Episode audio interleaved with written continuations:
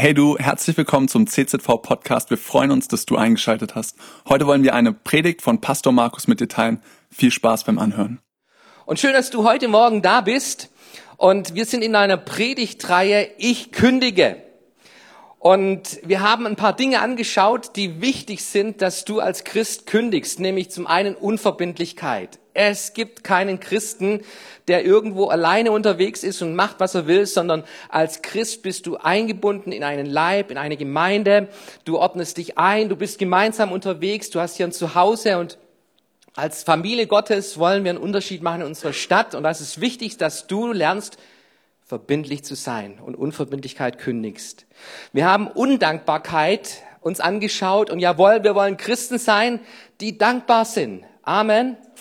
Die wissen, hey, wir sind gesegnet, wir schauen auf das Gute und wir preisen unseren Gott und beten ihn an und danken ihm dafür. Und ich darf heute Fortsetzung machen in dieser Reihe und ich möchte über das Vergleichen predigen. Kündige das Vergleichen.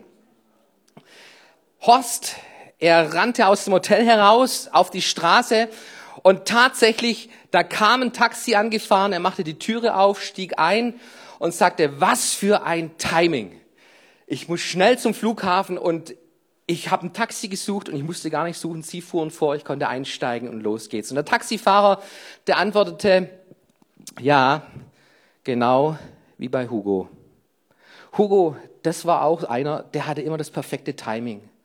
Dem, bei dem hat immer alles geklappt. Bei dem war immer alles gut. Und ähm, Horst sagte, hm, nee, also dass es immer, immer perfekt ist, dass es immer klappt, das kann ich mir gar nicht vorstellen. Doch, doch, doch.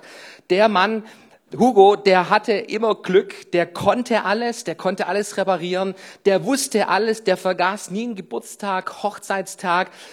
Hugo, er war der sportlichste Mensch, der, der, der überhaupt auf dieser Erde war. Und ähm, Horst war jetzt neugierig, die Neugier war geweckt und er sagte, können Sie mir mal die Handynummer geben? Und der Taxifahrer sagte, nee, leider nicht, der ist nämlich gestorben. Und ähm, Horst fragte dann den Taxifahrer, ja, äh, kannten Sie den persönlich oder woher wissen Sie all das?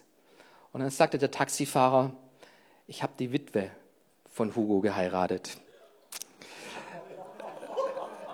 Habt ihr verstanden, worum es ging? Hey, vergleichen, vergleichen kann wirklich ruinieren. Auch eine Ehe ruinieren. Wenn du deinen Ehepartner mit irgendjemandem vergleichst, ähm, hey, das ist Gift für jede Ehe. Und ich glaube, das Vergleichen ist etwas, was wir alle gut können und alle gut drauf haben. Ich möchte mal so eine Umfrage machen. Wer hat in seinem Leben sich schon mal mit jemand anderem verglichen? Zum Beispiel am Mittagstisch, dein Bruder, deine Schwester, die hat mehr auf dem Teller bekommen als du. Wer kennt das? Klassiker. So, Wer hat sich schon mal, du liebe Frau, du, du hübsche Frau, wer hat sich von den Frauen schon mal mit einer anderen Frau verglichen und dachte, Mensch, die ist hübscher, so Heidi Klum ist, ist hübscher als du, wer hat sich schon mal verglichen? Okay. Dann ihr Männer, ihr Männer, für euch habe ich auch das Beispiel, also du siehst George Clooney im Fernsehen und du denkst, oh Mann, hey, hey, wie schafft er das einfach so gut auszusehen? Ja, also, hey, vergleichen, Vergleichen ist etwas, was in unserer Gesellschaft gang und gäbe ist und was wir alle schon gemacht haben. Und es ist eine Volkskrankheit, eine richtige Volkskrankheit, wo uns ähm, vermittelt wird, du bist schlechter, du bist weniger wert, ähm, du schneidest schlecht ab, du verpasst etwas vom Leben, du kommst zu kurz. All diese Dinge, die erleben wir alltäglich. Und weißt du was? Selbst die Bibel spricht davon. Und weißt du, warum die Bibel davon spricht? Weil die Bibel von Menschen handelt wie du und wie ich. Und wir Menschen, wir haben uns seit tausenden von Jahren noch nicht verändert. Und deshalb ist dieses Buch heute noch so aktuell wie eh und je. Und schau mal in die Bibel hinein, gleich am Anfang im ersten Buch Mose, Kapitel 4, findest du die erste Geschichte, wo es ums Vergleichen geht. Lass uns mal aufschlagen, 1. Mose Kapitel 4. Vers 3, da heißt es, Abel wurde ein Schafhirte, Kain ein Bauer. Nach einiger Zeit opferte Kain dem Herrn einen Teil seiner Ernte und auch Abel opferte ihm von den erstgeborenen Lämmern aus seiner Härte und von ihrem Fett. Der Herr sah wohlwollend auf Abel und nahm sein Opfer an. Kain und sein Opfer jedoch wies er zurück. Da wurde Kain sehr zornig und er blickte grimmig zu Boden. Warum bist du so zornig? fragte der Herr ihn. Warum blickst du so grimmig zu Boden? Ist es nicht so, wenn du Gutes im Sinn hast, kannst du frei umherschauen. Wenn du jedoch Böses planst, lauert die Sünde dir auf. Sie will dich zu Fall bringen. Du aber sollst über sie herrschen.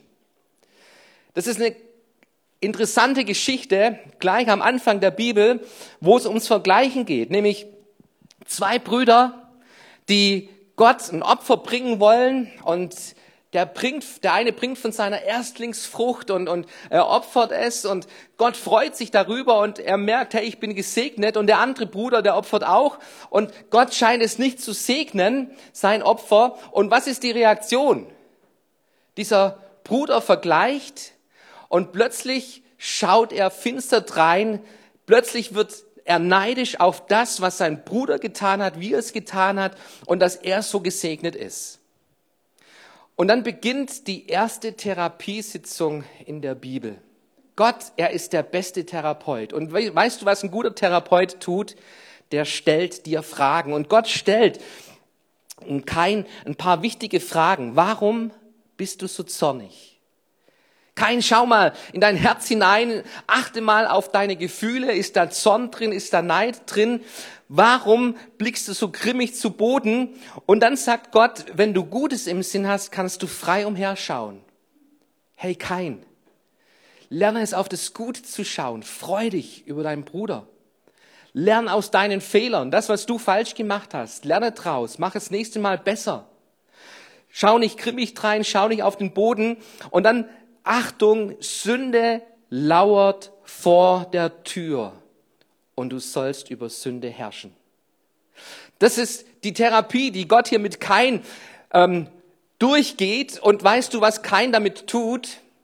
Er reagiert null auf diese Fragen. Er reagiert null auf dieses Gespräch dieser Neid, dieser Zorn, diese Eifersucht, dieses Vergleichen, es ist bei ihm so bitter, dass er seinen Bruder erschlägt und der erste Menschenmord in der Menschheitsgeschichte findet statt. Kein erschlägt seinen Bruder Abel. Sünde lauert vor der Tür beim Vergleichen und beim Thema Neid. Weißt du das? Ich möchte mal ein Zitat bringen von Pearl Seidenstricker Book. Ich hoffe, ich habe es jetzt richtig ausgesprochen. Ähm, sein Zitat lautet, die gefährlichsten Herzkrankheiten sind immer noch Neid, Hass und Geiz. Das ist nicht ein Zitat aus der Bibel, das ist ein Zitat von einem Mediziner. Und der sagt, die gefährlichsten Herzkrankheiten sind immer noch Neid, Hass und Geiz. Neid frisst an deiner Seele. Neid ist wie ein Krebsgeschwür in deiner Seele, was, was dich letztendlich krank frisst. Es ist wie Unvergebenheit. Und als Christen, du beim Thema Unvergebenheit, da wissen wir schon, wenn ich nicht vergebe, wird Gott mir nicht vergeben. Und ich, ich, ich hoffe, dass wir bei dem Thema schon völlig durch sind und dem, der Unvergebenheit gekündigt haben. Aber ich möchte dich fragen, hast du dem Thema Neid schon gekündigt? Es ist eine Herzenskrankheit, die unsere Seele frisst. Und dieser Arzt, der geht sogar noch einen Schritt weiter. Es hat Auswirkungen auf unseren Körper. Körperliche Beschwerden könnten sein Magenschmerzen oder Herzrasen, schlecht schlafen, massive Schlafstörungen. Neid kann aber auch in tiefe Depressionen führen. Interessant ist, dass es auch geschlechtsspezifische Unterschiede gibt in Bezug auf Neid. Ihr Frauen, ihr seid eher neidisch auf Jugend und aufs Aussehen. Und wir Männer, wir sind eher neidisch auf das Glück anderer. Also, Ladies, hey, was habt ihr für Probleme? Ähm, ich, ihr seht alle gut aus. Also für uns ist es kein Problem. Ja, so da machen wir keinen Unterschied. Wo wir einen Unterschied machen ist, wenn du Porsche fährst und ich fahre eine alte Gurke. Ähm, dann haben wir Männer unsere Probleme. Neid ist eine Krankheit. Und die Bibel geht sogar noch einen Schritt weiter und die Bibel zeigt uns, dass Neid eine geistliche Krankheit ist. Dass Neid geistliche Probleme hervorruft in deinem Leben. Lass uns mal reinschauen in die Bibel und da findest du Galater 5, Vers 19. Paulus schreibt, die Werke des Fleisches sind deutlich erkennbar. Unzucht, Unsittlichkeit, ausschweifendes Leben, Götzendienst, Zauberei. Hey, mit Zauberei wollen wir nichts zu tun haben. Mit dieser Liste bisher wollen wir nichts zu tun haben. Feindschaften, Streit, Eifersucht, Jezorn, Eigennutz, Spaltungen, Parteiungen, Neid. Hey, in dieser Liste findest du Neid und Missgunst, Trink- und Essgelage und ähnliches mehr. Ich wiederhole, was ich euch schon früher gesagt habe. Wer so etwas tut, wird das Reich Gottes nicht erben. Hey, wer will Reich Gottes erben? Wer möchte Reich Gottes leben? Wer möchte nicht Reich Gottes leben? Was ist mit euch, mit, wo, wo ich nicht schaffe, die Hände hochzukriegen? Was muss ich tun, dass ihr dabei seid? Also Reich Gottes, Reich Gottes ist etwas, wofür wir leben als Christ, was uns klar und deutlich ist, mehr vom Reich Gottes in meinem Alltag, in meinem Leben, in meinem Umfeld, in unserer Stadt, in unserer Nation. Wir brauchen Reich Gottes. Und Paulus zeigt uns in dieser Liste Neid, Neid und Missgunst hindert Reich Gottes. Und ihr lieben Geschwister, ich weiß nicht, ob dir das jemals bewusst geworden ist, ob du jemals eine Predigt darüber gehört hast, wohin Vergleichen, wohin Neid, Missgunst führen kann. Es führt dazu, dass wir das Reich Gottes nicht erben. Eine zweite Bibelstelle, Römer 1, Vers 28. Und da sie sich weigerten, Gott anzuerkennen, lieferte Gott sie einem verworfenen Denken aus, sodass sie tun, was sich nicht gehört. Sie sind voll Ungerechtigkeit, Schlechtigkeit, Habgier und Bosheit, voll Neid, Mord, Streit, ohne Liebe und Erbarmen. Sie erkennen, dass Gottes Rechtsordnung bestimmt, wer so handelt, verdient den Tod. Trotzdem tun sie es nicht nur selber, sondern stimmen bereitwillig auch denen zu, die so handeln. Und ich finde diese Gegenüberstellung, die Paulus hier in diesen Versen uns zeigt, ich finde die so wichtig und bedeutend und es sollen Augenöffner für uns alle sein. Wenn du voll Neid bist, dann bist du ohne Liebe. Voll Neid, ohne Erbarmen. Du kannst nicht neidisch sein und Menschen und Gott lieben. Es funktioniert nicht. Da ist etwas in deinem Herzen, was eine Krankheit ist, was die, Sünde, was die Bibel als Sünde nennt. Und es ist deshalb wichtig, dass wir Christen aufwachen und dass wir anfangen, Neid zu kündigen. Neid vergiftet die zwischenmenschlichen Beziehungen. Deshalb ist es Sünde, weißt du das? Du sollst den Herrn, deinen Gott lieben und deinen Nächsten wie dich selbst. Und da hat deine beste Freundin plötzlich ein schöneres Kleid gefunden als du und, und, und du gönnst es ihr nicht und du würdest am liebsten das Gleiche haben und du merkst etwas, da ist eine gestörte Beziehung plötzlich. Du begegnest dir nicht mehr gern, du verabredest dich nicht mehr gern. Bei uns Männern gibt es ähnliche Situationen und Fälle, wo wir sagen, hey, ähm, ich gehe dem, der geht mir irgendwie auf den Keks oder, oder das, das stört mich, das stört mich, dass es dem besser geht und, und ich gehe ihm aus dem Weg und wir, wir öffnen nicht unsere Beziehung für diesen Menschen. Und es ist Sünde, weil es Beziehung zerstört. Neid bedeutet Missgunst, das heißt, ich gönne nicht dem anderen, was er hat. Und das ist ein gutes Prüfkriterium, das du in deinem Leben mal anwenden kannst. Freust du dich mit, wenn es einem anderen gut geht, wenn ein anderer Erfolg hat, wenn ein anderer es besser hat als du momentan, kannst du dich mitfreuen oder ist da ein Stachel drin in deinem Herzen? Neid bedeutet, dass ich mit dem unzufrieden bin, was ich habe. Es ist diese Brille, die wir aufsetzen und plötzlich nur noch auf das schauen, was der andere hat und, und, gar nicht mehr erkennen, was wir in unserem Leben haben, welchen Reichtum du hast. Und zufrieden, zufriedene Menschen, das sind die reichen Menschen. Nicht die, die alles haben, sondern die, die mit dem zufrieden sind, was sie haben. Das sind die Reichen. Hinter Neid steckt oft die Angst, im Leben zu kurz zu kommen. Und es, es ist dieser Unglaube, dieses, dieses mangelnde Vertrauen. Gott hat dich gewollt, er hat dich geschaffen, so wie du bist. Und so wie du bist, ist es sehr gut. Und Gott ist dein Versorger mit allem, was du brauchst. Und wenn du denkst, du kommst zu kurz, dann ist es mangelndes Vertrauen in diesen guten Gott, der einen guten Plan hat für dein Leben. Neid, dieses Vergleichen, es zieht sich durch die ganze Menschheitsgeschichte und die Bibel hindurch. Schau mal rein in die Geschichte von Isaak und Ismael und du findest diesen Neid zwischen den Müttern und zwischen den Söhnen. Bei Esau und Jakob, du findest diesen Neid zwischen den Müttern und den Söhnen. Du findest es bei Josef und seinen Brüdern. Und interessant, bei diesen Fällen, die ich jetzt gerade erwähnt habe, wisst ihr, dass die Eltern einen groben Fehler gemacht haben bei diesen Kindern? Isaak, Esau, Jakob, Josef, die Eltern haben einen gravierenden Fehler gemacht, weil die hatten ihre Lieblingskinder. Die haben verglichen, die haben verglichen. Und ähm, der, der Jakob, der hat sich seine Söhne angeschaut und hat gesagt, hey, der Josef, der Josef, das ist mein Lieblingssohn. Und dem schenke ich das schönste Kleid.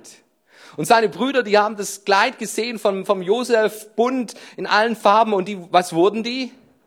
Neidisch. Neidisch. Also, hey, das, das ist wichtig für, für jede Erziehung. Wenn du Kinder hast, dann achte in deiner Erziehung darauf, dass du nicht diesen Fehler machst mit Vergleichen, mit Lieblingssohn, Lieblingstochter, wo du andere Kinder auf den, auf den Sockel stellst und deine anderen Kindern zeigen lässt, hey, ihr müsst alle so sein wie der. Ein grober Fehler. Aber genauso gehört auch zur Erziehung, dass wir unsere Kinder erziehen, dass sie ihren Geschwistern etwas gönnen.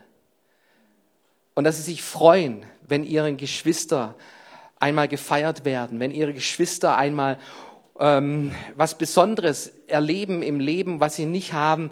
Und da gehört genauso dazu, dass wir in unserer Erziehung darauf achten, dass unsere Kinder es jemand anderem gönnen können und sich mitfreuen können. Du findest diesen Neid bei Saul und David. Saul, er war König. Er war König. Er war von Gott gesetzt und er hätte dieses, diese Berufung hätte er leben können, aber er erlebt diesen jungen David und es werden Lieder gesungen.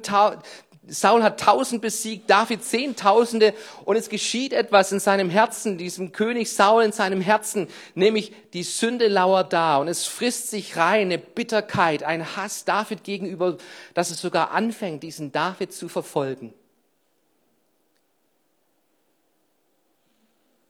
Du findest eine interessante Stelle in diesem Zusammenhang, nämlich in 1 Samuel Kapitel 18, Vers 9, wo es darüber geht, darum geht, dass Saul neidisch wurde auf David. Und dieses Wort Neid im Hebräischen hat die gleiche Wurzel wie Auge.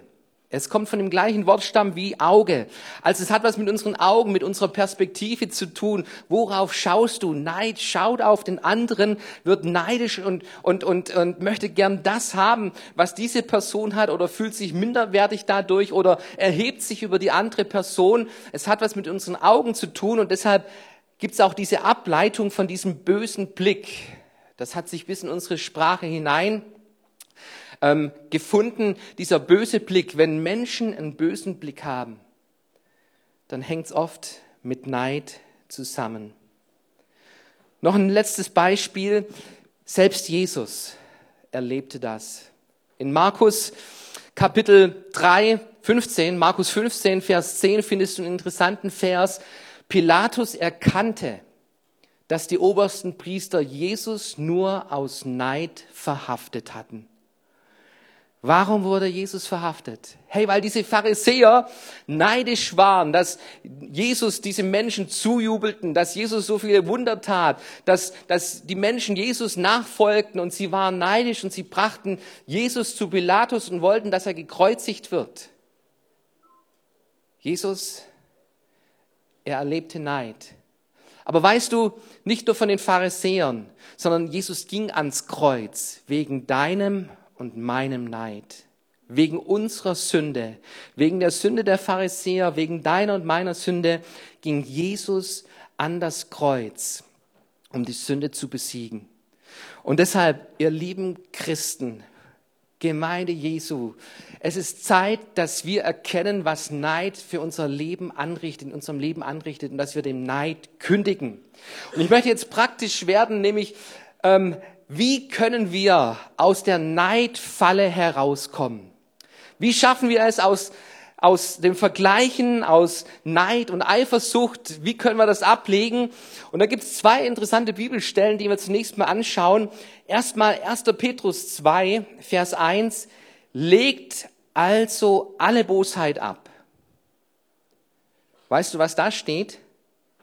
Ich kündige. Also meine Übersetzung wäre, ich kündige. Passt zu unserer Predigtreihe. Der Vers ist der Nagel, der, der, der, der, Hammer auf dem Nagel hier. Legt also alle Bosheit ab, alle Falschheit und Heuchelei, allen Neid und alle Verleumdung.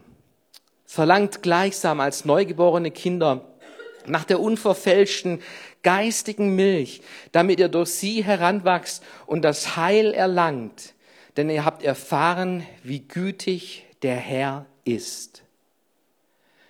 Legt also ab, kündige Neid, dem Vergleichen in deinem Leben, wo du andere höher stellst als dich und Minderwertigkeit hineinrutschst, wo du dich über andere erhebst und in Stolz hineinfällst, wo du, plötzlich Gefühle, negative Gefühle Menschen gegenüber bekommst, wodurch Beziehungen zerstört werden. Leg Neid ab. Ein ganz klarer Auftrag. Und wenn du etwas loslassen willst, dann ist es gut, an, an etwas anderem festzuhalten. Und da findest du diese zweite Bibelstelle von Paulus. Paulus äh, schreibt an 1. Timotheus 6, Vers 3, jeder, der etwas anderes lehrt als die guten Worte von Jesus Christus, unserem Herrn, und nicht an der Lehre festhält, auf der unser Leben im Glauben beruht, der ist verblendet und unwissend. Ein solcher Mensch hat einen ungesunden Hang zu Streitereien und Wortgefechten, die zu Neid, Auseinandersetzungen, lästerlichen Reden und bösen Verdächtigungen führen und in dauerhaften Streit enden. Solche Menschen haben ein verdorbenes Denken und kennen die Wahrheit nicht. Für sie ist das Leben mit Gott nur ein Mittel, sich zu bereichern. Wahrer Glaube und die Fähigkeit, mit wenigen zufrieden zu sein, sind tatsächlich ein großer Reichtum. Schließlich haben wir bei unserer Geburt nichts in die Welt mitgebracht und wir können auch nichts mitnehmen, wenn wir sterben. Deshalb wollen wir zufrieden sein, solange wir genug Nahrung und Kleidung haben. Diese zwei Verse zeigen uns, wie du Neid kündigen kannst und sollst. Petrus, er zeigt uns, dass ähm, als Christ, als Christ es eine gesunde Milch gibt, gute Babynahrung. Und Neid zu besiegen, hey, das, das, ist, das ist eine Babykrankheit. Und, und ich hoffe nicht, dass du die mitschleppst über Jahre und Jahrzehnte als Christ, sondern dass du lernst, es wirklich loszulassen. Und er sagt, nimm die unverfälschte Milch reichlich zu, die, zu dir, die zu dir zum Heil wird und wo du erkennst die Güte Gottes. Es gibt gute Milch, Babymilch des Glaubens, die dich von Neid befreien will.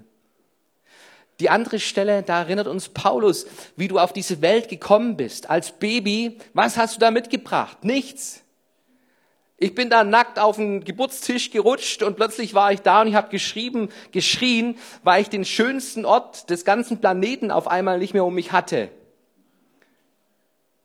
Hotel Mama, hey. Plötzlich war ich draußen in einer kalten und, und, und, und, und hellen, grellen Welt, die, die auf mich einstürmte.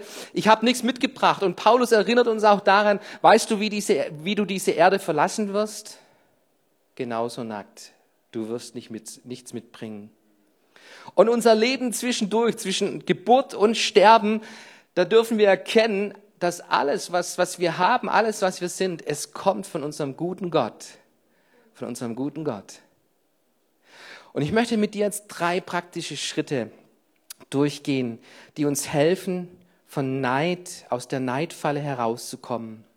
Und das erste ist, dass du Neid identifizierst in deinem Leben.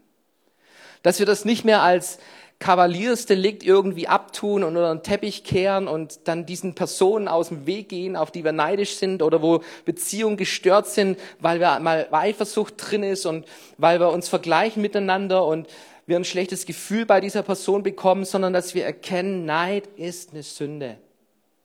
Neid ist Sünde. Wenn du frei werden willst, ist es wichtig, das vor Gott zu äußern und, und zu Gott zu bringen. Und weißt du, wie Gott reagiert? Hey, Gott ist der beste Therapeut. Schau dir an, wie er mit, mit Kain redet. Er, er macht ihn aufmerksam, er stellt ihm Fragen und lass, lass mal Gott an diesem Punkt in deinem Leben die, diese Fragen stellen. Wo sticht es dich? Wo vergleichst du dich? Welche Gefühle resultieren da bei dir daraus, indem du auf andere Menschen schaust? Es ist wichtig, diesen Neid zu identifizieren und dann bei Gott zu bekennen. Zu bekennen und mit ihm darüber zu reden und ihm zu bringen. Ein zweiter wichtiger Punkt ist, dass du Neid als Feind erkennst und nicht den Menschen, den ich beneide. Wenn du diesen Menschen siehst, dem es vielleicht besser geht, der vielleicht besser dran ist, dann nimm nicht ihn, diesen Menschen zum Feind, sondern das, was es an Emotionen in deinem Leben hervorruft. Und es ist gut, es ist gut, wenn du, wenn du da diesen Blick bekommst, ich gönne es dieser Person. Wenn du an diesen Punkt kommst, wo du sagst, hey, das ist ein Mensch, den Gott liebt, den Gott segnet anscheinend. Und weißt du was? Ich will dem sein Freund sein. Ich will mit dem unterwegs sein. Ich will, will ihn segnen. Ich will an dem Punkt, will ich ein freies Herz haben, diesen Menschen zu lieben. Weißt du, ich habe mir oft diese Frage gestellt, an diesem Punkt dann, ähm, willst du mit dieser Person tauschen? Willst du mit dieser Person tauschen, auf, auf die du neidisch, neidisch bist? Wir haben Freunde, die wir in Gralsheim hier aus der Nachbarschaft hatten und die dann weggezogen sind nach Genf in die schöne Schweiz, an den Lac Le Mans und äh, hatte da einen Beruf bekommen und ähm, ein tolles Haus und wir durften dort unsere Ferien, unseren Urlaub verbringen in diesem schönen Haus und es war ein schönes Haus. Hey, ich habe noch nie in so einem Haus gewohnt. Ähm, alles toll, aufs Feinste, toller Garten, Swimmingpool und ich war neidisch, bis ich erfahren habe, was das Haus Miete kostet. 5000 Euro monatlich. Und ab dem Punkt, hey, da war ich nicht mehr neidisch. Da war ich froh, dass es nicht mein Haus ist, dass ich, dass ich zahlen muss, weil 5000 Euro, hey, das könnte ich mir nie leisten. Und plötzlich war ich wieder zufrieden mit meiner Bude, mit meiner Wohnung. Ich habe eine schöne Wohnung. Ich bin dankbar dafür. Und es ist gut, wenn du an den Punkt kommst, wo du sagst, hey, freue mich für dich. Und hey, lass uns Freunde sein. und lass mich mal Urlaub machen. Ähm, all das hat wunderbar geklappt. Und weißt du, lerne es, zufrieden zu sein. Zufrieden zu sein mit dem, was du hast. Ich möchte dich mal fragen, wenn du ein doppeltes Gehalt bekommen würdest, wärst du dann glücklicher? Wenn du doppeltes Gehalt bekommst, wärst du dann glücklicher? Und hey, also meine Erfahrung ist die, ich habe nie genug Geld. Ich habe nie genug Geld. So, wenn mein Gehalt wuchs, plötzlich hatte ich mehr Ausgaben und, und es, hat, es, es, es, es, es ist nie genug irgendwo. Und ich habe festgestellt, Glück ist letztendlich meine Entscheidung. Meine Entscheidung, zufrieden zu sein mit dem, was ich habe. Und reich ist der, wer zufrieden ist mit dem, was er hat. Hey, ich habe ich hab einen Sessel zu Hause habe mir einen Sessel gegönnt, einen Lesesessel, der steht bei uns im Wohnzimmer und da haben wir ein großes Fenster, Südseite. Und morgens, wenn ich dann in meinem Sessel sitze und meine Bibel lese und die Sonne knallt da rein schon, boah, hey, das ist, das ist mein Glücksmoment an dem Tag, mein Glücksmoment. Ich habe mich letztens mal gefragt, wie wäre es, wenn ich einen besseren Sessel hätte, so einen richtigen Ledersessel, die Armlehnen aus Gold, wäre ich dann glücklicher. Und wisst ihr, ich, ich, ich, ich wäre nicht glücklicher. Ich könnte nicht glücklicher sein. Ich würde mir wahrscheinlich sogar noch Sorgen machen, dass der mir nicht geklaut wird. Ähm, ich bin glücklich mit dem, was ich habe. Und ich möchte den Moment genießen, wenn ich in diesem Sessel bin und auf die Sonne schaue, in meine Bibel hineinschaue und Gott zu mir redet und Gott zu mir spricht. Da möchte ich lernen, glücklich zu sein und zufrieden zu sein. Es ist eine Entscheidung. Eine Entscheidung, zufrieden zu sein mit dem, was du hast und es anderen Menschen zu gönnen und sie zu lieben. Ein dritter praktischer Punkt ist, habe deine Identität bei Gott. Wenn du dich vergleichst, wenn deine Identität davon abhängig ist, wer ist schöner als ich, wer ist hässlicher als ich, wem geht es besser als mir, wem geht es schlechter als mir, wenn wir davon unsere Identität abhängig machen, dann haben wir immer verloren. Weißt du das? Weil es immer Menschen gibt, die anscheinend schöner aussehen als ich. Wichtig ist, dass du dem Vergleichen kündigst. Und dazu gehört, dass du deine Identität bei Gott suchst und erkennst, Gott hat mich wunderbar gemacht. Er hat mich wunderbar geschaffen. Gott hat einen guten Plan für mein Leben. Und Gott hat mir so viel gegeben, an dem ich mich freuen darf, dass ich genießen darf. Mir gefällt es, wie Johannes der Täufer reagiert, als ähm, seine Jünger zu ihm kommen und sagen, hey Johannes, Stell dir vor, Jesus, der fängt an zum Taufen und dem rennen langsam mehr Menschen nach als dir. Und dann schaut er diese Reaktion an, die der Johannes hat. Johannes antwortete und sprach, ein Mensch kann sich nichts nehmen, es sei denn, es ist ihm vom Himmel gegeben. Hey, der Johannes, der hatte das erkannt. Ich bin nackt auf diese Erde gekommen, ich werde sie nackt verlassen und alles, was zwischendrin ist, hey, habe ich von, von, vom Himmel, von Gott bekommen. Und ich freue mich daran über das, was ich bekommen habe. Und dann sagt er weiter, ihr selbst bezeugt mir, dass ich gesagt habe, nicht ich bin der Christus. Er weiß, wer er nicht ist. Hey, es gibt nur einen George Clooney. Und ich weiß, dass ich es nicht bin. Es ist Wissen, es ist wichtig, dass du weißt, wer du nicht bist, aber, sondern ich bin vor ihm hergesandt. Und er weiß genau, was, was seine Berufung ist, was seine Aufgabe ist. Wer die Braut hat, der ist der Bräutigam. Der Freund des Bräutigams aber, der dasteht und ihn hört, ist hocherfreut über die Stimme des Bräutigams. Diese meine Freude ist nun erfüllt. Er weiß, wer er ist und weißt du was, er kann sich mitfreuen. Meine Freude ist darin erfüllt. Hey, wenn, wenn, wenn Jesus, wenn Jesus zum Zug kommt, wenn Jesus jetzt groß rauskommt, dann freue ich mich. Dann freue ich mich. Und es kommt dieser Satz am Ende, er muss wachsen, ich aber muss abnehmen. Dein Ich, mein Ich muss abnehmen, weißt du das? Wenn du ein glückliches Leben haben willst, wenn du frei werden willst von Vergleichen, von Neid, dann, dann kündige deinem Ich und setz Christus rein. Meine Identität ist in Christus. Alles, was ich habe, kommt von ihm. Alles, was wichtig ist, was zählt, kommt von ihm. Gott ist mein Versorger. Gott ist derjenige, der einen guten Plan hat für mein Leben. Und ich freue mich über Menschen, die Gott segnet und die, mit, die, die groß rauskommen, weil Gott es ihnen gönnt und ich möchte es ihnen genauso gönnen. Petrus in diesem Kapitel, wo wir gelesen haben, er spricht über die Nahrung, die Gott dir gibt. Gott hat Nahrung für dich.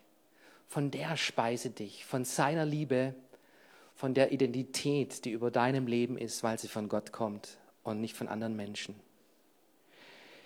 Es ist Zeit, dass wir kündigen kündigen dem Vergleichen, dem Neid, der Eifersucht und der Sünde, die vor der Tür lauert.